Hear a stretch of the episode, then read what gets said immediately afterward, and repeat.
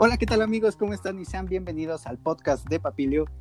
El día de hoy estaremos hablando de un tema muy importante y que nos gusta muchísimo a nosotros. Pero como en los anteriores podcasts, he tenido a un amigo entrañable, Axel Sergey. Hola, ¿qué tal? Buenas noches. Amigo, ¿qué te parece el tema del día de hoy?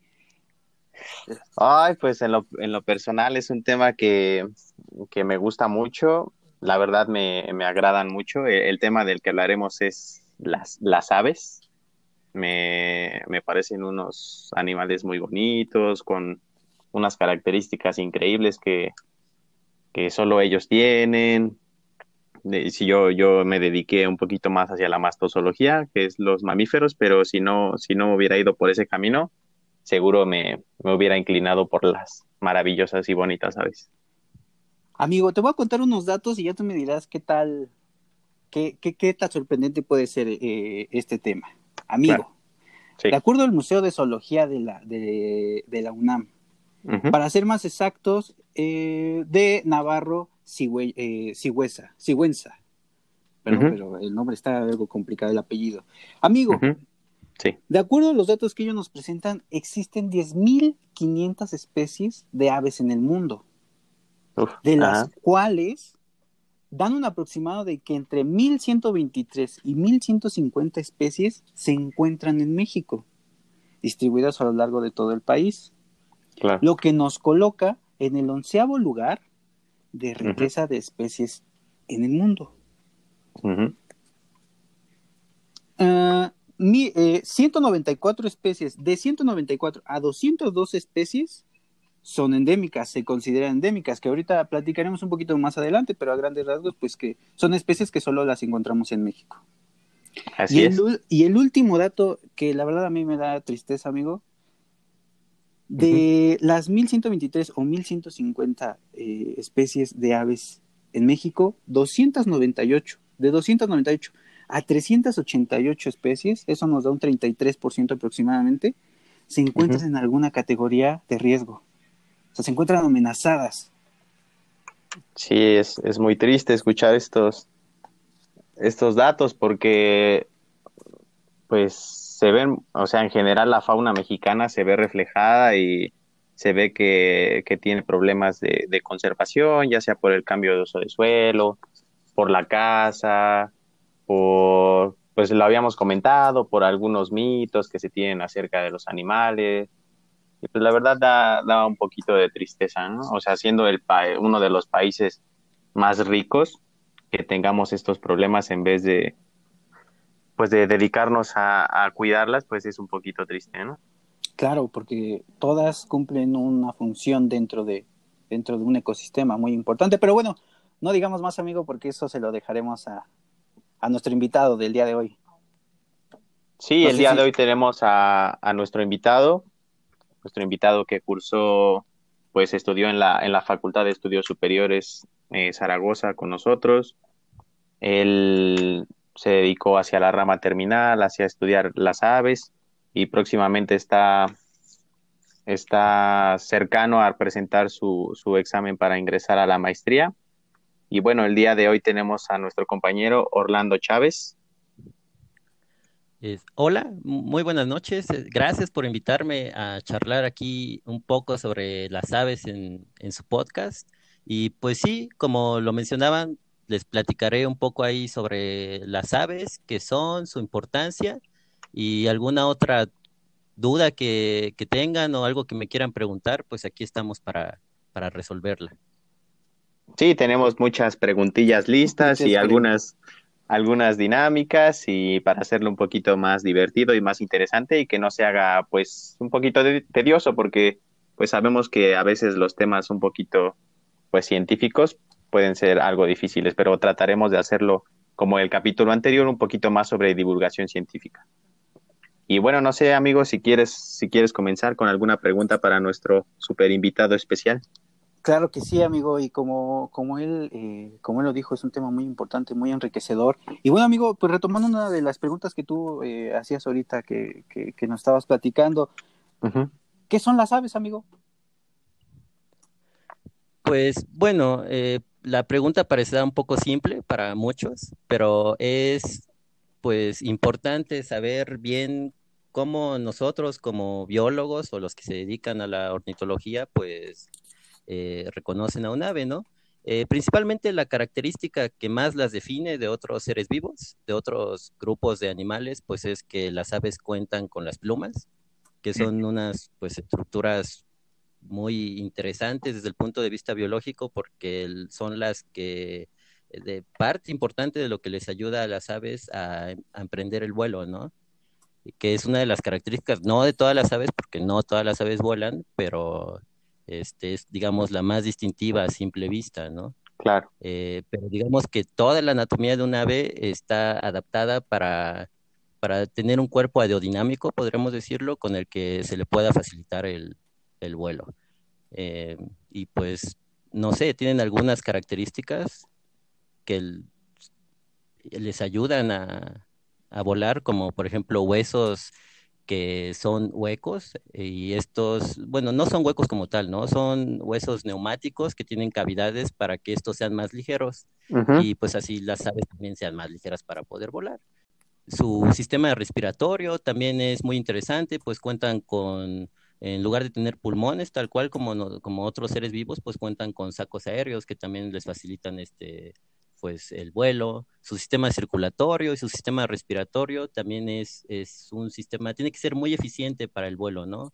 Eh, así como su metabolismo y su, su, digestión también debe de ser demasiado eficiente para que puedan procesar toda esta energía que les permita, eh, pues, volar, porque el vuelo requiere una gran capacidad este, energética, ¿no? Mantener el, vuelo. Sí, claro. Eh, ahora. Perdón, perdón. No, no, sí, sí, está bien. Eh, es, eso es fácil en la actualidad, ¿no? Pero digamos que para algunos otros eh, investigadores, como los paleontólogos, eh, pues distinguir qué es un ave de qué no es un ave, pues es algo un poco más complicado, ¿no? Porque ellos únicamente se tienen que basar en, en la evidencia que tienen fósiles. Y algo que me gusta mucho siempre decir de las aves es que pues prácticamente son dinosaurios. Así Entonces, pues en el pasado era, o sea, en el pasado, si nosotros pudiéramos ver a las aves como eran hace unos cuantos millones de años, nos costaría a simple vista poder distinguir qué es, qué es un ave y qué no, ¿no? Porque muchos otros dinosaurios también contaban con, con las plumas, que es lo que les digo que es una característica distintiva en la actualidad. Sí, claro. Eh, pues como nos lo cuentas, es, son unas máquinas perfectas adaptadas para el vuelo. Incluso alguna vez llegué a escuchar que su, su excreción, pues de, de excremento y de, de, orina, es la misma, o sea, no, no diferencian entre pipí y popó, sino es una adaptación hacia el vuelo en el cual mediante una sola excreción desechan las dos la, pues los las dos sustancias, ¿no? Sí, precisamente es así. O sea, inclusive hasta esas adaptaciones que uno no se imaginaría, eh, como el sistema digestivo, pues todo, todo, como, como lo, lo, mencioné, como lo mencionas, este, está adaptado para tener, pues facilitarles más bien este, el vuelo, ¿no? Aunque como les mencionaba, pues no todas las aves vuelan. Aunque hablando evolutivamente, pues sí, ¿no? Las aves en un inicio eran voladoras y ya este, después, pues algunas otras se fueron adaptando para este, otro tipo de, ambientes, otro tipo de necesidades y pues por lo tanto perdieron esta capacidad del vuelo, ¿no? Como los pingüinos, por ejemplo, las avestruz. Las avestruz que son súper pesadas y grandotas. Ajá, pero por ejemplo, no pueden volar, pero en tierra son demasiado rápidas. Sí. tienen adaptaciones para eso. Sí, claro, y a los pingüinos tienen unas capas enormes de plumas, ¿no? Que les sirve para, para sobrevivir en ambientes fríos. Eh, sí, en ambientes fríos y tampoco pueden volar, pero en el agua son demasiado hábiles. sí. Y bueno, retomando un poquito acerca de lo que mencionabas con los, con los dinosaurios, ¿crees que en tus palabras nos podrías describir cómo es esta relación que hay entre los dinosaurios y las aves, o sea, así como un poquito simple. Sé que hay muchos estudios de, filogenia y evolución y todo esto, pero así como algo resumido, para, porque supongo es algo que a la gente le interesa mucho, ¿no? O sea, tú ves una gallina y, te ves, te fijas en sus patas y son unas, unas patas de dinosaurio, ¿no? Y si te imaginas a un, no sé, a un tiranosaurio rex con sus manitas pequeñas, te imaginas que eso puede llegar a ser una gallina enorme, ¿no? Entonces, con tus palabras más o menos, ¿cómo nos, nos dirías que es esta relación? Este, sí, bueno, pues digamos que en, en un inicio, ¿no? En, en, los, o sea, el conocimiento que se tenía sobre la biología de estos organismos, pues se clasificaban como los, tenemos la clasificación este, típica, ¿no? Que enseñan a muchos que no son biólogos, que tenemos aves, este, reptiles, mamíferos, anfibios y peces. Entonces, pues gracias a, algunos estudios que permiten saber las relaciones de los organismos, que bueno, es la, el área de la sistemática en la biología, eh, pues, ha permitido dilucidar cómo, cómo estos organismos se encuentran emparentados y esto mismo es lo que ha hecho que se sepa que las aves están, pues, no, no solo emparentadas con los dinosaurios, sino que son un grupo de dinosaurios que no se extinguió, por así decirlo. Ok. Impresionante. sí. O sea, podríamos decir que tenemos dinosaurios viviendo con nosotros.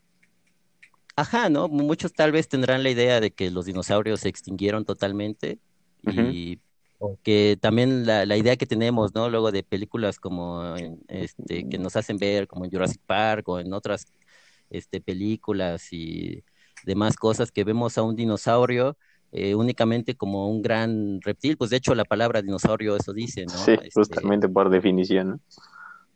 Por definición, ajá. Este, entonces, pues no, no eran así reptiles grandes y escamosos nada más, eh, similares a los tiranosaurios que vemos en Jurassic Park, ¿no? Sino que ya con reconstrucciones eh, paleontológicas, que bueno, están las personas que se dedican a esto, eh, pues se sabe y con evidencia tanto reciente como, como paleontológica, pues que en realidad también los dinosaurios en el pasado, este, algunos grupos de dinosaurios eran pues emplumados entonces, las aves son uno de estos grupos que no se extinguió. Ahora, en la actualidad, el grupo más cercano que se encuentra viviendo, digamos, emparentado con las aves, pues son los cocodrilos, ¿no? Ah, sí. Y pues dirán, ah, pero estos no tienen, no tienen plumas ni este, se parecen a un ave, pues es precisamente por esto, por todos esos grupos que sí tenían características más similares, pero pues que ya no existen en la actualidad. Ok. Amigo, algo que, que tengas que comentar.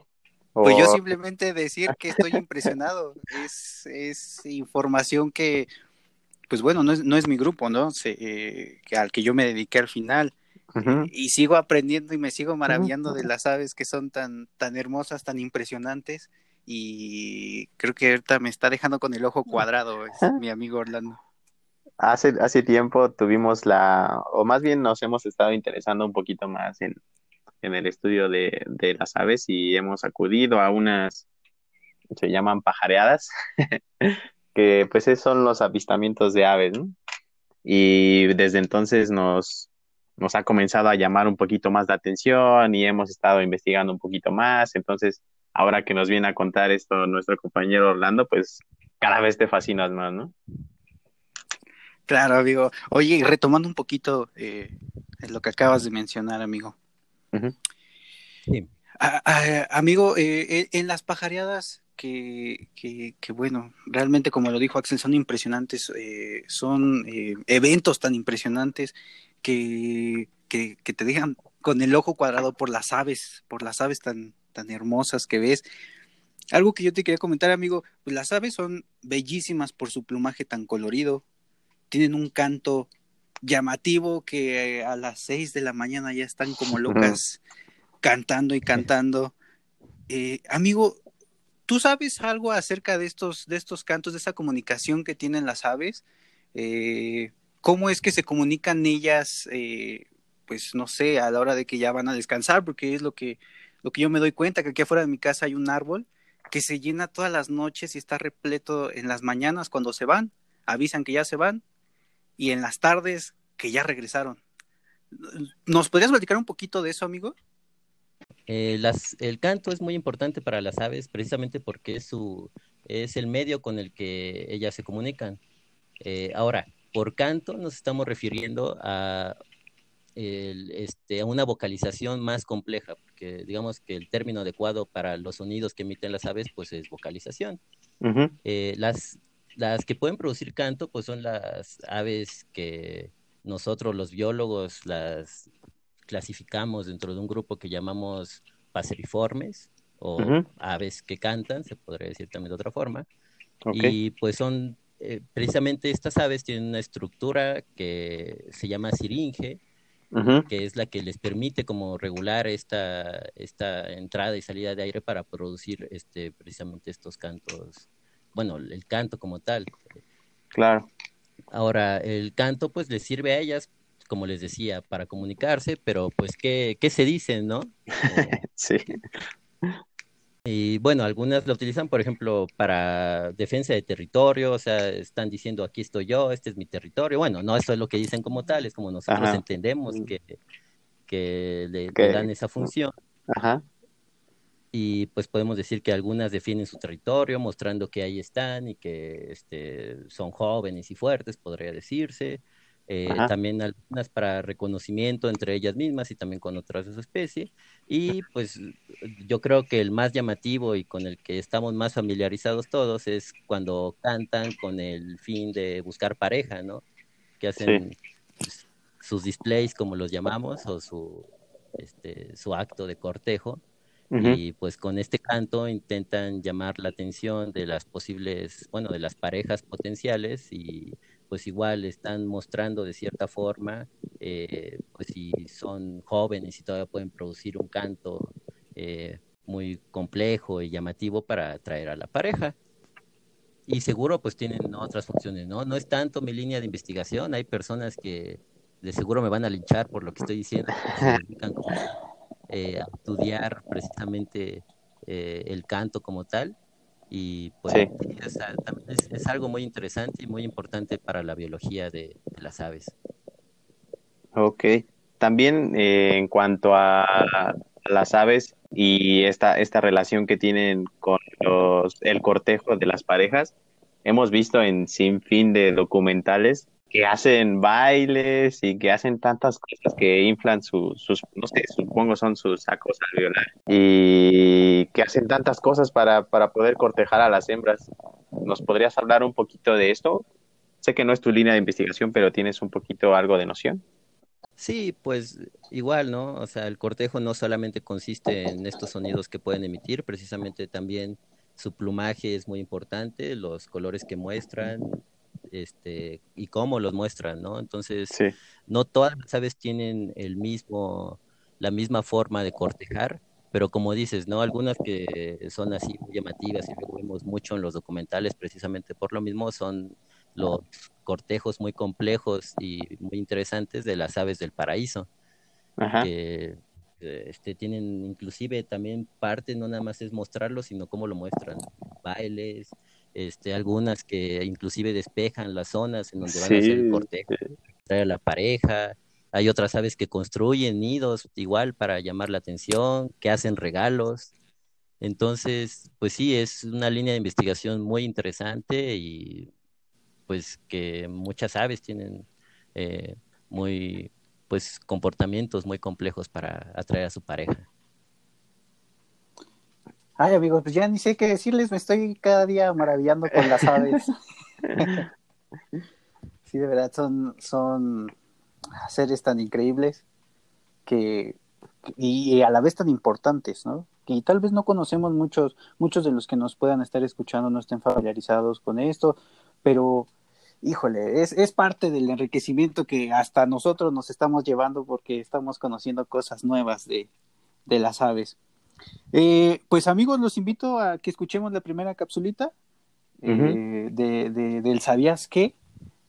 Y lo, invitarlos también a, nuestro, a, nuestros amigos que nos escuchan, nuestros fieles seguidores, eh, que escuchen, si no han escuchado el podcast pasado, se dio como un adelanto de lo que se iba, de lo que se esperaba para este, para este episodio.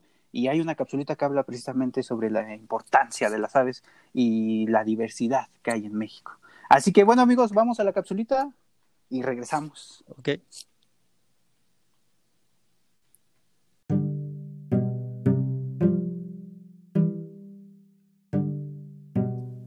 ¿Sabías que el modelado de nicho ecológico es una técnica utilizada para estimar áreas de distribución actual o potencial para una especie en particular, relacionando los registros de presencia de las especies, algunas veces con las ausencias, con variables ambientales, para caracterizar los requerimientos ambientales de las especies? Esta información generalmente está disponible en forma de registros puntuales de ejemplares de museos o herbarios, en las bases de datos de las colecciones biológicas. Dentro de las aplicaciones que se les ha dado a estas herramientas, una ha sido la de evaluar el impacto provocado por el cambio de uso de suelo sobre la distribución de las especies.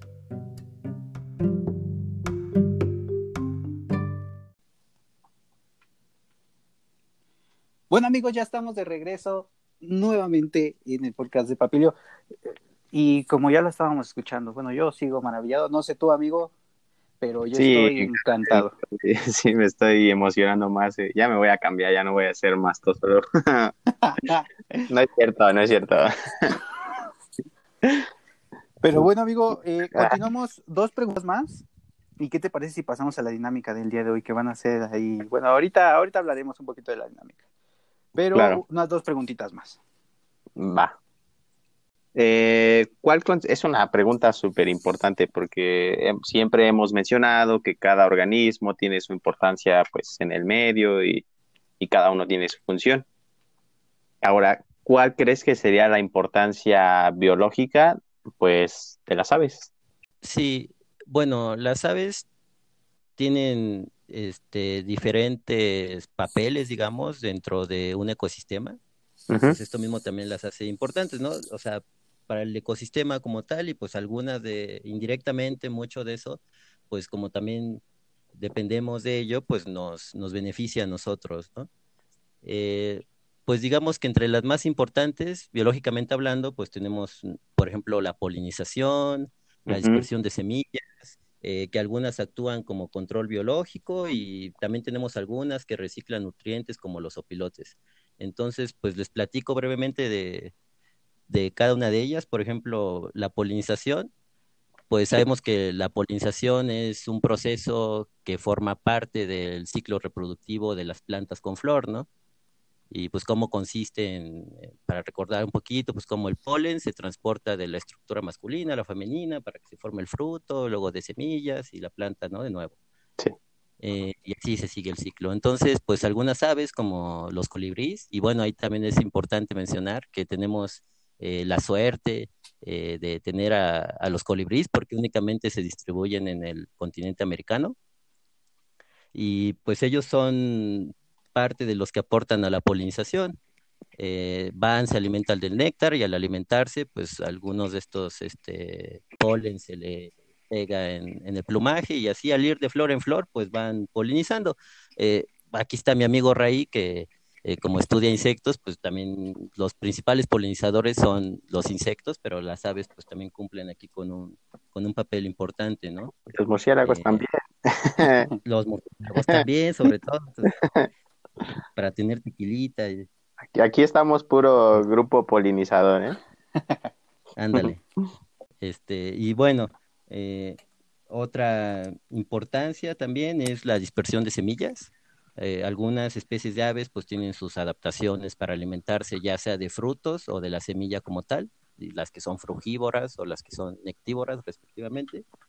Y pues su función ecológica básicamente es que van, se alimentan del fruto y este incluido ahí pues se alimentan de las semillas y pues como las aves también se pueden desplazar muy fácilmente y todo con por lo mismo del vuelo, pues al momento de defecar desechan estas semillas y eso mismo hace que que también muchas plantas pues cumplan con su ciclo biológico y que se dispersen estas semillas a otras zonas en donde no podrían llegar por sus propios medios. Claro.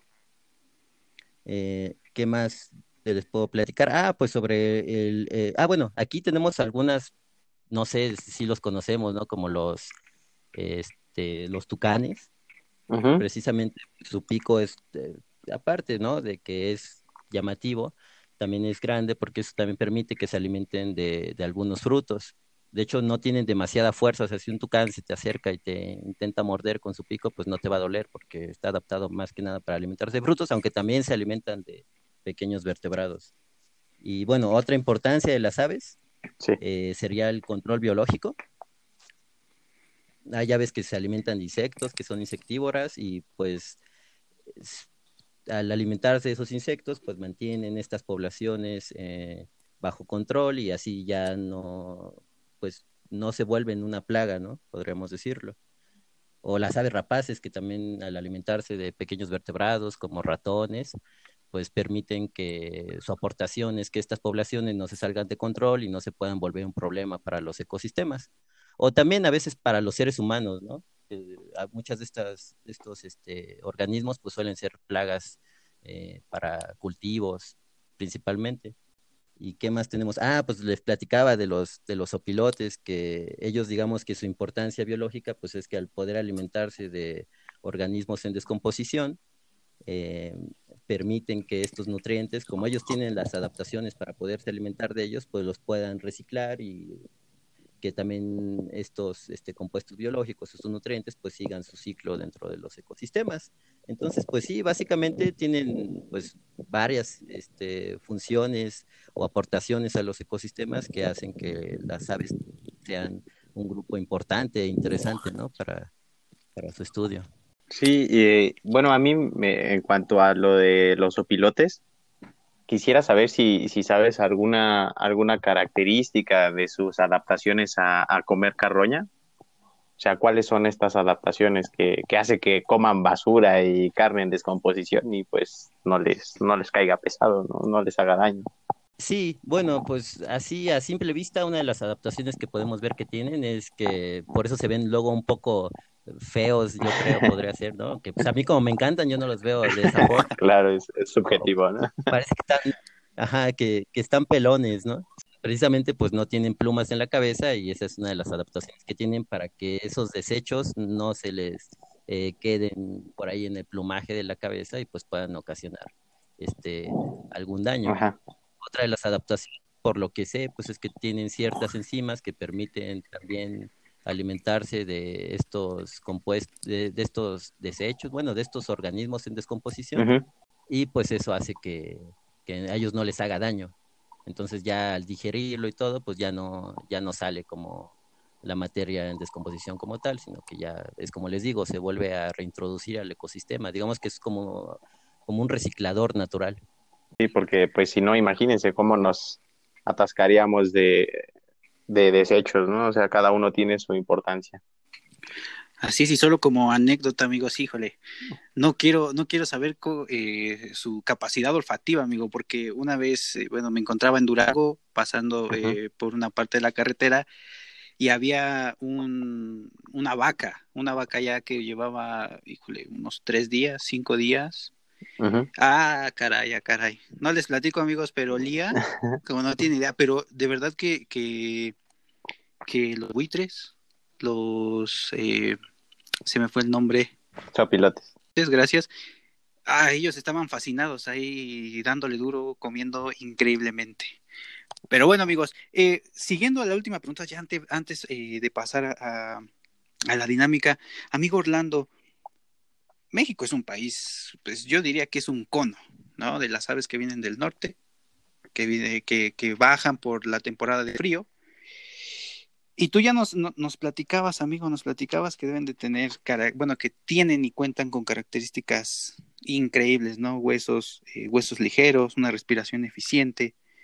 Eh, pero mi pregunta es, amigo, ¿nos podrías hablar un poquito de esta migración de las aves? ¿Cuándo sucede? Eh, todas las aves que están en México se van al sur, todas las, todas las aves que están aquí se van al norte, algunas se quedan. ¿Qué nos podrías comentar de la migración, amigo? Sí, amigo, pues primero decir eh, qué es la migración. Básicamente la migración pues consiste en estos viajes estacionales de, las aves, cómo se desplazan de un territorio a otro para tener ya sea, por ejemplo, pues, no sé, condiciones que les favorezcan para alimentación, reproducción. Eh, como dices, México es muy importante ya que muchas de las aves que migran del norte eh, ya sea que vienen a territorios de México, aquí es donde pasan la temporada de invierno, o que utilizan, o bueno, pasan por parte del territorio mexicano y esas pues decimos que son aves migratorias de paso. Y pues para los ornitólogos la migración es también muy interesante y pues aún así existen muchos misterios sobre, sobre cómo son estos mecanismos biológicos que les permiten a las aves desplazarse tantas cantidades, bueno, tanta tanta distancia y pues cómo lo hacen, ¿no? O sea, en qué, cómo se dirigen, qué es lo que, si tienen ciertos este, sensores o todo eso también es toda una línea de investigación eh, muy interesante. Mm, pues hay un amplio panorama para, para, ah, bueno, para realizar estudios acerca de, las aves. Sí, y muchas especies también de las que tomamos como parte de la diversidad de México, pues son migratorias. Si no me equivoco, más o menos el 30%, algo así, son, este, ahí sí no, no me acuerdo muy bien del dato, pero son especies migratorias. Eh, y también eso hace que México tenga una diversidad inclusive más alta que Canadá y Estados Unidos juntos. Porque muchas de esas especies precisamente que ellos tienen, pues también vienen para acá en la temporada sí, las comparte. ¿Por qué vienen en la... Sí, las comparten. ¿Por qué vienen en la temporada de invierno? Pues porque aquí encuentran mejores condiciones para la alimentación. Entonces, en esta temporada vienen, se alimentan acá y cuando regresan en, temporada más este calidad, más, más adecuada, más, más cálida, pues ellos en el norte tienen mejores condiciones para poderse reproducir, ya que también, por ejemplo, los días son más largos y eso les permiten eh, pues hacer mejores sus nidadas o que hay menos posibles depredadores que puedan pues interrumpir su, su ciclo de, reproducción. Yo solo como dato, amigos, y eso lo aprendí en el ¿Sabías qué? del, podcast pasado, ¿eh? es una tercera parte, amigo, una tercera parte de las aves eh, de México son migratorias. Una tercera parte. Ah, pues. Y solo para complementar, amigo, entonces estaríamos diciendo que México es importante para las aves, eh, hablando geográficamente. Sí, igual. Eh, bueno, eso ya va un poquito también más hacia lo que sí en realidad es como mi área de interés y de estudio, que va más enfocada hacia la biogeografía. Eh, bueno, yo como tal, nada más para platicar un poquito, pues hago filogeografía, que básicamente es en estudiar eh, los patrones de distribución de las especies, cuáles son los procesos que le han dado origen a, la distribución actual de las especies a partir de información genética o de datos moleculares. Eh, y pues México, ya sea porque por cuestiones tanto eh, geológicas y de su territorio, pues es un área importante e interesante también para todos estos patrones de distribución de las especies, ¿no? Eh, por ejemplo, tenemos que se encuentra entre las este, dos regiones, dos regiones biogeográficas diferentes, que es la neártica y la neotropical. Eh, eh, y bueno, pues tenemos muchas cadenas montañosas, diferentes tipos de, ecosistemas, como algunos mencionan, ¿no? Que México es un, un, mosaico ecosistémico, pues precisamente mucho de eso hace que, que a lo largo de, de la historia pues evolutiva de por procesos históricos, evolutivos, pues se dé origen a toda esta diversidad de especies que tenemos en México, o las condiciones para que estas este, especies puedan eh, pues existir, ¿no? Y no solo de aves, sino de muchos otros grupos biológicos, como ustedes también pues, sabrán. Ok, amigo, pues no sé si quieras argumentar algo más, amigo Axel, o si no, ya pasamos a la, a la dinámica. Yo creo que vámonos a la dinámica. Ay, qué nervios. Amigo amigo, ¿estás listo? Porque vas a ser el que va a inaugurar esta pequeña sección, porque realmente vamos a tratar de hacerlo dinámico, rápido, pero que a la vez sea muy interesante y divertido. Mira, la dinámica va a ser, va a ah, ser eh, la siguiente, amigo. Te vamos a decir una serie de palabras en la cual eh, Sí. Eh, tú nos tendrás que contestar lo más rápido posible, lo primero que se te venga a la mente. Claro, eh, pues eh, si, el tema es de aves, pues vamos a, vamos a decir, vamos a decir palabras pues, relacionadas a las aves, ¿no? ¿Estás listo, amigo Orlando? ¿Estás listo, amigo Axel? Sí, solo va a ser una y una o das tú primero las tuyas y ya después Vamos una y una. Vale. ¿Va? Y solamente una palabra. Que se te venga a la mente lo más rápido posible. ¿Estamos listos? Vamos a comenzar con algo ligerito. Colibrí. Polinización. Cuervo. Inteligencia. Águila real. México. Tucán. Frutos. Especie de zonas costeras. Pelícano. Vuelo. Aves. Depredador. Águila arpía. Cerebro de ave. Mm, cuervo. Especies invasoras. Cotorra argentina. Pues Gallina. Dinosaurio. Migración. Misterio. Pingüino. Nadar. Perico. Y bueno, amigos, así es como terminamos la, eh, la pequeña, el pequeño ejercicio que hicimos con mi compañero Orlando. Espero y les haya gustado y también esperamos que nos puedan con comentarios de qué tema les gustaría que platicáramos, qué otras dinámicas les gustaría que hiciéramos para que esto sea cada vez más enriquecedor. Y pues bueno, vamos a la última sección eh, a, la tercera parte de este, de este pequeño podcast. Y pues bueno, amigos, se quedan con el ¿sabías qué?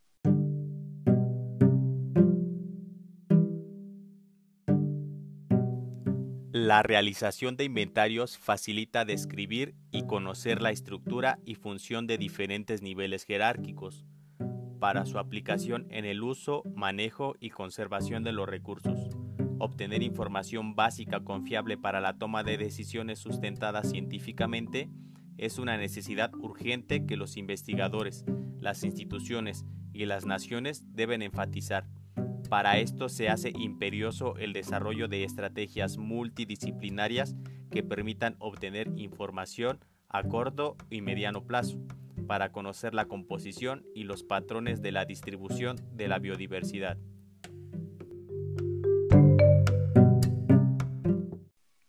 Y bueno, amigos, ya estamos de regreso en la última parte de este maravilloso podcast. Híjole, ahora sí les puedo decir que siento tristeza, amigos, porque yo estoy como niño en juguetería, porque de verdad estoy aprendiendo muchísimo eh, información que, que, es muy importante, muy sencilla, pero muy importante a, a, la vez. Y bueno, amigo Axel, no sé, comencemos esta tercera, tercera sección. Eh, tengo una pregunta acerca de, bueno, yo vivo en una zona que es, pues está un poquito en transición entre rural y urbana y pues me ha tocado ver cerca de mi casa, me ha tocado ver águilas, me ha tocado ver cotorros precisamente, como ya lo mencionaste en el juego de palabras. Y la pregunta va dirigida hacia ¿Crees que las aves son las que más se, han adaptado a las actividades pues antropogénicas? Antropogénicas es pues relacionadas con, el hombre, ¿no? Entonces, ¿crees que las aves son las que mejor se han adaptado a estas actividades? Eh, sí, de hecho, las aves son el grupo que nosotros estamos inclusive más relacionados porque que como tal silvestres, ¿no? O sea, porque pues sí, tenemos luego en nuestra ah, casa sí, claro mamíferos o eh, de reptiles de mascota, pero pues son eh, domésticos y como tal un grupo silvestre sí las aves, este, yo consideraría que son el grupo que se encuentra más adaptado y que tuvo la capacidad de adaptarse a nuestro comportamiento. Entonces, por eso podemos ver aves inclusive en la ciudad, ¿no? Que están adaptadas a, alimentarse de nuestros desechos o este, a adaptarse al pues a nuestro comportamiento, eh, a las especies de árboles que nosotros tenemos en las ciudades y pues como tú lo dices, ¿no? También ahí en donde hay cierta transición, pues seguramente tú puedes ver una diversidad mayor de aves que los que vivimos en ciudad podemos ver. ¿Y a qué crees que se deba esta adaptación? Sí, también, ¿no? No, no, no es como si fuéramos por ahí, pudiéramos agarrar un ave como si nada, porque precisamente, eh, pues como vuelan la, la gran mayoría, pues les permite que no las agarremos. Eh, aparte de que sus sentidos pues son muy agudos, ¿no? O sea, la, su visión y, pues lo, el sentido auditivo pues también les permite que un depredador no tan fácilmente este, las pueda capturar. Sí, claro. Eh, sí, pues precisamente ese también es uno de, de los factores que afectan a las poblaciones de aves. En, como dices, de tráfico, principalmente lo que sé que también se trafica mucho son este, diferentes especies de, de loros, de pericos, porque pues también nosotros como humanos tenemos cierta afinidad a estos animales porque pueden aprender ciertas palabras y como que los humanizamos de cierta forma que hace que muchas personas quieran como mascota pues este tipo de, de aves y entonces eso promueve también que que se haga, pues bueno, que haya tráfico ilegal de especies, ¿no? Porque también si, si pues la misma gente y la población no contribuyera a este tipo de acciones, pues no tendrían eh, eh, un motivo también para por qué hacerlo, ¿no? Bueno, claro, entonces eh, una de las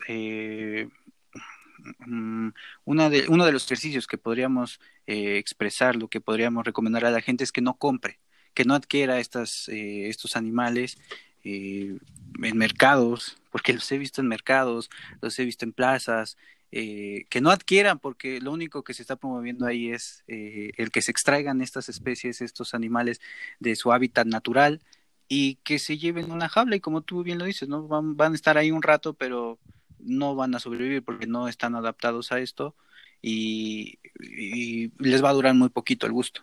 Sí, es muy triste que a organismos como las aves que tienen su capacidad de vuelo, que se pueden desplazar tanto que las tengas encerradas pues en una pequeña jaula y este pues es bastante triste a mi parecer que, que se les haga eso. Ahora también del tráfico de especies, pues en, en, México de hecho todas las especies que hay de citácidos, que son pericos, loros y demás, eh, se encuentran en alguna categoría de riesgo. Entonces, eh, pues sí, es algo muy triste tener que dar esa información y pues que eso sí. yo, yo quería mencionar un punto importante ya que lo ya que lo, lo, tomaste, lo tocaste, que es acerca de por qué los humanos eh, humanizamos a los animales, ¿no? O sea, queremos que hagan cosas que nosotros hacemos como si todo lo que nosotros hiciéramos estuviera o fuera muy divertido o, fuera bonito, ¿no? Entonces ocurre en, en, con, muchos, con muchos grupos animales. Eh, cuando, bueno, cuando aún había animales en los circos, pues la gente iba a ver cómo bailaba un perrito, cómo bailan los caballos, en este caso que los, que los pericos hablan, que ahora se ha dado mucho que a los perros los, los humanizan tanto que les hacen fiestas de cumpleaños. Y en realidad es algo que, que afecta de una forma muy negativa a las especies, porque ellos tienen sus hábitos tienen su forma de ser, tienen su pelaje, y que tú vengas y, los trates de que actúen como tú, pues eso les afecta, incluso les podría afectar en cuanto a, por ejemplo, no sé, ponerle una ropa a su pelo. Ellos son así y no hay que, pues no hay que humanizarlos, ¿no? Y yo, yo, yo quiero ahí hacerle igual una invitación a mi amigo Axel para que nos hable un poquito. Eh, eh, lo, que, lo que decíamos es que pues evitemos esta, eh, el comprar, el comprar para tener eh, en una jaula en nuestra casa a, las aves, eh, en este caso.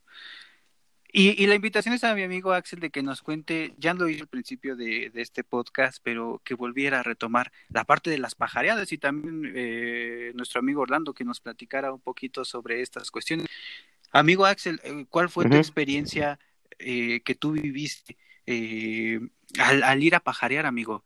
¿Qué es lo que pudiste ver? ¿Te asombraste? ¿No te, eh, no te, no te asombraste? Que le platiques a las personas y que tal vez en, en, alguna de ellas le saques la chispa para que vaya a admirar estos, estas especies, estos animales eh, en su hábitat natural. Sí, pues en sí las, las pajareadas o, las, o los avistamientos de aves comenzaron pues cuando me, estaba realizando la tesis, que algunas, algunos compañeros, incluido mi compañero Orlando, acudían y me enseñaban sus fotos, me enseñaban los micrófonos que llevaban, las grabaciones que hacían, los cantos, que se levantaban muy temprano. Pues mi experiencia en cuanto a eso, no, no me dedicaba precisamente a, únicamente eso, pero pues me parecían muy, muy interesantes. Ya cuando acudí a una, a una pajareada en sí, que únicamente fui a ver aves, pues la experiencia fue, fue muy grata porque éramos un grupo pues un poquito más, un poquito considerable. Sé que para las aves debes de ser un poquito más silencioso y hasta incluso a veces camuflajeado porque pues tienen la habilidad de volar y, e irse pues rápido, ¿no? Entonces lo que tú quieres es ver al ejemplar. Eh, no, no se siguieron al pie las, las indicaciones, pero aún así pudimos ver algunas aves y pues me parecieron muy interesantes. Acudimos a un, a un cuerpo de agua y pudimos ver algunas aves acuáticas, incluso tuvimos la oportunidad de ver a una lechuza que pues nos comentaban los guías que muy pocas veces la habían podido ver. Entonces ya estábamos todos fascinados y a mí la experiencia me, me gustó muchísimo. Y bueno, yo lo que puedo mencionar, ajá, lo que puedo mencionar sobre, sobre esto del el pajareo, bueno, el avistamiento de aves, es que pues es una actividad muy enriquecedora, ¿no? O sea, como menciona Axel, que a él le encantó, pues hay muchas personas que también les gusta el avistar aves y entonces lo hace que no solamente sea una actividad que hagan las personas que se dedican al estudio de ellas, sino también cualquier persona con, con interés en, en hacerlo puede, puede llevarlo a cabo. Y el equipo para, para pajarear, pues es, es, muy básico, ¿no? Muy fácil de conseguir. Aparte de la ropa que uno necesita para ir cómodo a campo, pues solamente necesitas unos binoculares y una guía de campo. Inclusive hay algunas guías que son gratuitas, las puedes descargar como aplicación a tu celular. Y ya lo demás, pues es experiencia y disfrutar de observarlas ahí en, su medio natural, ¿no? Ya como extra, pues uno puede tener su cámara fotográfica, su equipo de grabación, pero básicamente consiste en unos binoculares. Yo tengo aquí una, una petición que, que te quiero hacer, amigo Orlando, que si nos pudieras decir a nosotros y al público que en general que nos va a escuchar, si recomiendas algunas páginas para ver aves, alguna aplicación, alguna guía o donde ellos se podrían empapar un poquito más acerca de, de este maravilloso grupo que son las aves. Sí, sí, pues existen diversos grupos aquí. Bueno, es que estamos en, la, en la Ciudad de México. Eh, es donde más conozco que existen grupos. La verdad, en otros estados de la República no tendría la información. Pero de los más conocidos, por ejemplo, tenemos a Aves FC, que es un grupo de pajareo de la Facultad de Ciencias. Así lo buscan, Aves FC. Y este, ahorita no sé, recientemente como no he estado muy enterado si, si están haciendo pajareos o no, pero ellos son unos. También del Jardín Botánico, hay un grupo de observación, no, no estoy seguro si son de la REPSA o del Jardín Botánico, pero que se llama Totol, si no me equivoco. Eh, también observan aves y pues igual ahí este, ya buscándole un poquito más, pues eh, hay por parte de la UAM Xochimilco, eh, hay otros grupos que se dedican a observar aves más hacia el oriente de la, de la ciudad, entonces sí, pues sí hay varias opciones para elegir, no nada más bien es como seguir sus páginas y checar cuando ellos organizan un pajareo y pues ya normalmente son, ellos abren la invitación para cualquier persona, ¿no? Que esté interesada y ya uno va y pues prácticamente disfruta de, la actividad. Eh, guías de campo, para no gastar, pues yo recomendaría, si, cuentan con un teléfono inteligente, que se descarguen la aplicación de Merlin, así viene en, la, en, las, este, en las tiendas de aplicaciones, ya sea para para cualquier sistema operativo, bueno, para Android o para Apple, iOS, y pues ahí está Merlin, así la buscan tal cual y tiene un pajarito, es de la Universidad de Cornell, entonces esa guía es muy completa, yo de hecho la uso muchísimo, y pues ya este, libros como tal, pues hay varias igual que se pueden conseguir.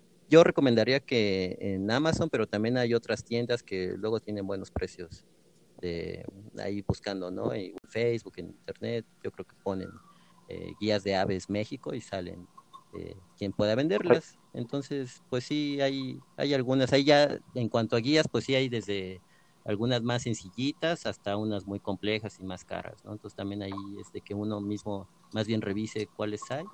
Pero así de inicio, pues yo recomendaría eh, las de National Geographic, están bastante completas, aunque luego no tienen todas las aves de, México, porque aunque dice que son de aves de Norteamérica, pues no, no consideran a México como Norteamérica. Y hay otra que es aves de México y Centroamérica, y esa es de Vamperlo, así la pueden buscar, y esa también, este, pues para iniciar, me parece que es... Para complementar la información de, de, mi amigo Orlando, eh, yo he tenido la oportunidad de ir con algunos grupos, que es este Guameros Pajareros, que hasta parece comercial, pero Planeta son, eh, abren sus puertas al, público en general. Y pues que sigan a un, a un, este, a un compañero igual biólogo, camarada, eh, que, que, hace se, se, encarga de hacer divulgación científica para hacer más, eh, más eh, concreto. Él sí se dedica 100% a las aves y es Crónicas del Viscoyo, así lo pueden encontrar en YouTube y yo creo que es uno de, de, los colegas que, que ama, que ama su, su trabajo y lo hace muy, muy bien.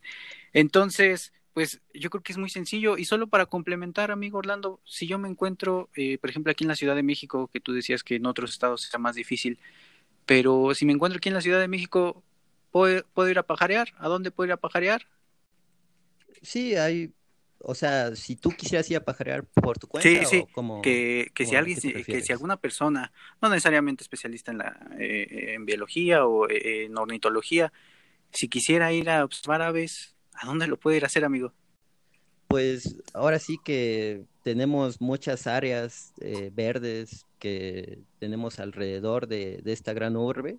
Y pues no sé, puede ser a los dínamos, ahí también se pueden observar algunas aves, este, más acá hacia Texcoco, tenemos hacia el oriente de la ciudad, entonces pues algún parque con que sea un poquito grande, pues, se pueden observar una gran cantidad de aves, o sea, no necesariamente también hace falta salir eh, mucho de la ciudad, ¿no? Yo a veces eh, ahí en Ciudad Universitaria, pues también mientras estén en las zonas que, claro, no se puede ingresar con permiso y todo, pues también hay eh, muchas avecillas que se pueden observar. Jardín botánico, como les digo, también ahí hacen luego pájaros, pero también uno mismo pues puede andar por las zonas eh, permitidas y andar este, observando aves. Ah, algo también muy interesante que me gustaría pues agregar es que hay algunas plataformas eh, como eBird, en donde uno mismo puede subir los datos y aportar con las especies que observan y a eso se le llama ciencia ciudadana, ¿no? Entonces cualquier persona que, quiera aportar a ello igual se puede descargar una aplicación o desde su computadora.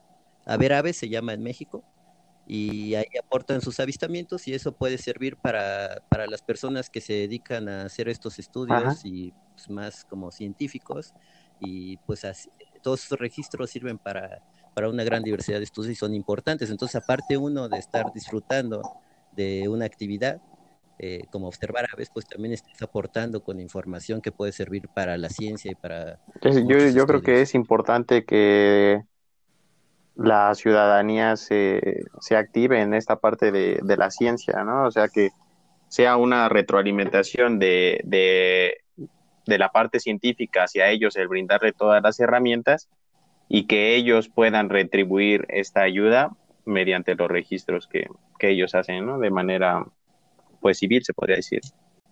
Sí, y además, como experiencia, pues podría decir que el observar aves también es algo que, pues, que es, me he sentido como gratificado por hacer esta actividad, es que me, ha servido para poner más atención al entorno, ¿no?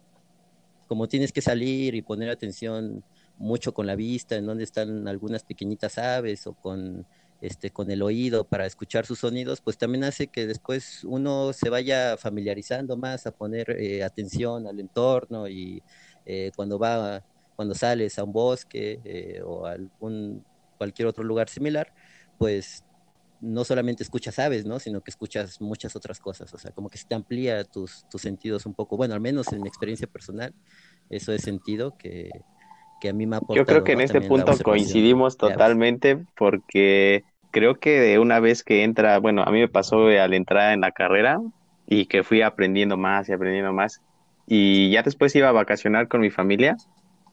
Entonces veía y este, este tipo de vegetación es tal tipo, esta planta podría ser esta, pero entonces si hay esta planta podría haber estos animales.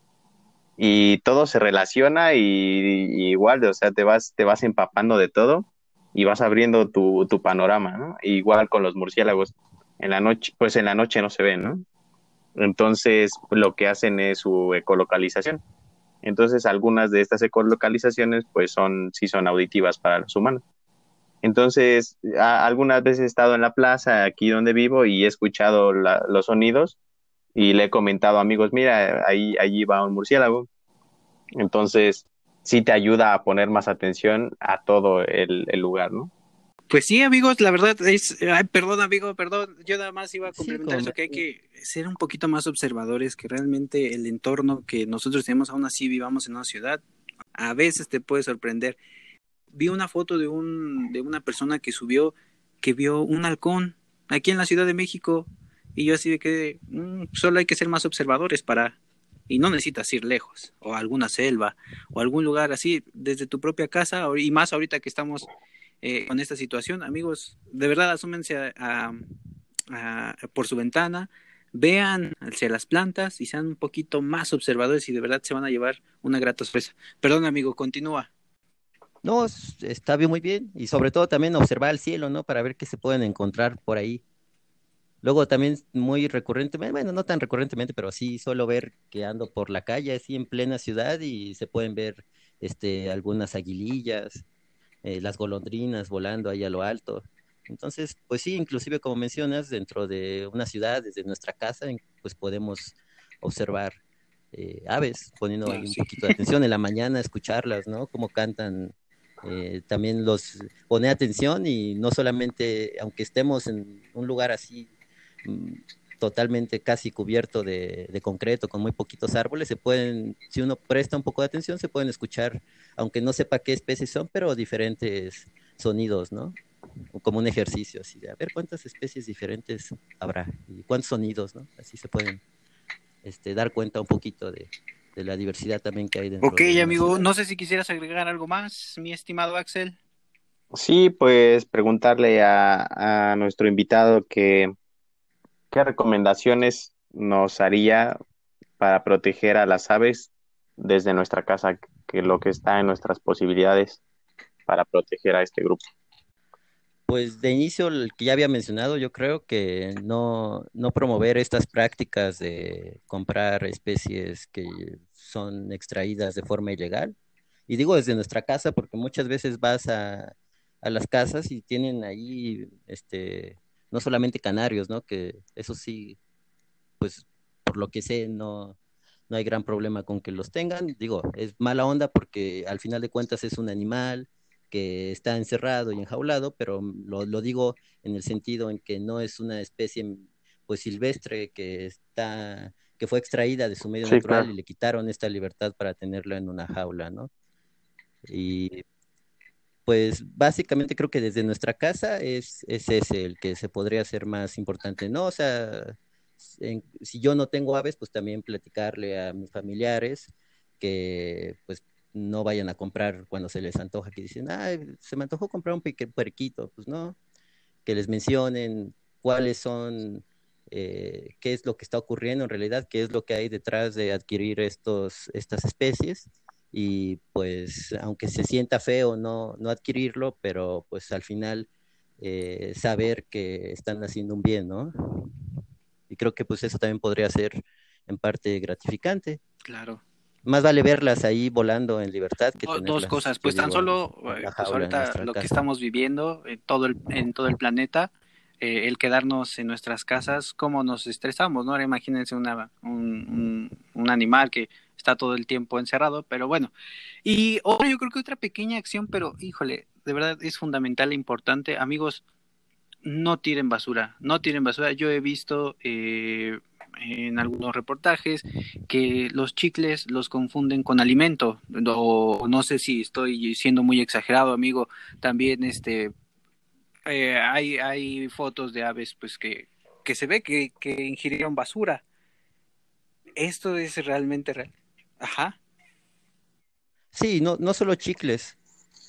Sí sí es, es real no o sea sí hay algunos desechos humanos que las aves seguramente logran confundir con alimento y pues eh, les hacen un, daño, ¿no? También más directamente, o sea, chicles, plásticos. Entonces sí, evitar, pues también, como dices, eh, pues tirar todos estos desechos, ¿no? A la calle, que también podrían eh, afectarlas. Y pues sí, también como mencionas, prácticamente ahorita estamos encerrados en nuestras aulas, ya vamos a vivir un poquito de lo que de lo que se siente, ¿no? pues ok, amigos, híjole, yo, yo la verdad quisiera seguir platicando horas y sé que este tema da para, para cortar muchísimos, muchísimos temas, eh, pero ya se nos acabó, hemos hemos pasado nuestro tiempo. Tampoco queremos hacerlo tan extenso, queremos hacerlo eh, dinámico, interesante y que las personas conozcan información tan sencilla pero muy relevante de pues algunos grupos y este y en esta ocasión le tocó a las aves eh, amigo aquel algún comentario final que quieras dar pues solo agradecerle a nuestro compañero Orlando que muy amablemente se, se prestó para dar esta, esta plática sobre divulgación de, de las aves y pues desearle mucho éxito en sus proyectos venideros y que siga con esa perseverancia y ese amor hacia este grupo tan, tan maravilloso. No, pues muchas gracias y también a ustedes aquí por invitarme a platicar un ratito. Eh, a mí también me gusta mucho hablar de aves. Espero que, que haya dado bien la, información y que les haya interesado a los que nos escuchen, ¿no?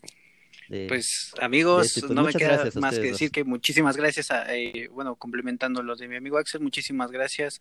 Mi estimado Orlando, yo sé que para muchas personas nos es interesante, nos es maravilloso el conocer estos temas. Y pues bueno, amigos, no queda otra que agradecer. Muchísimas gracias por escuchar el podcast. Recuerden que dejaremos nuestras redes sociales para que nos, este, nos sigan y eh, pues nos vemos en la siguiente. Adiós.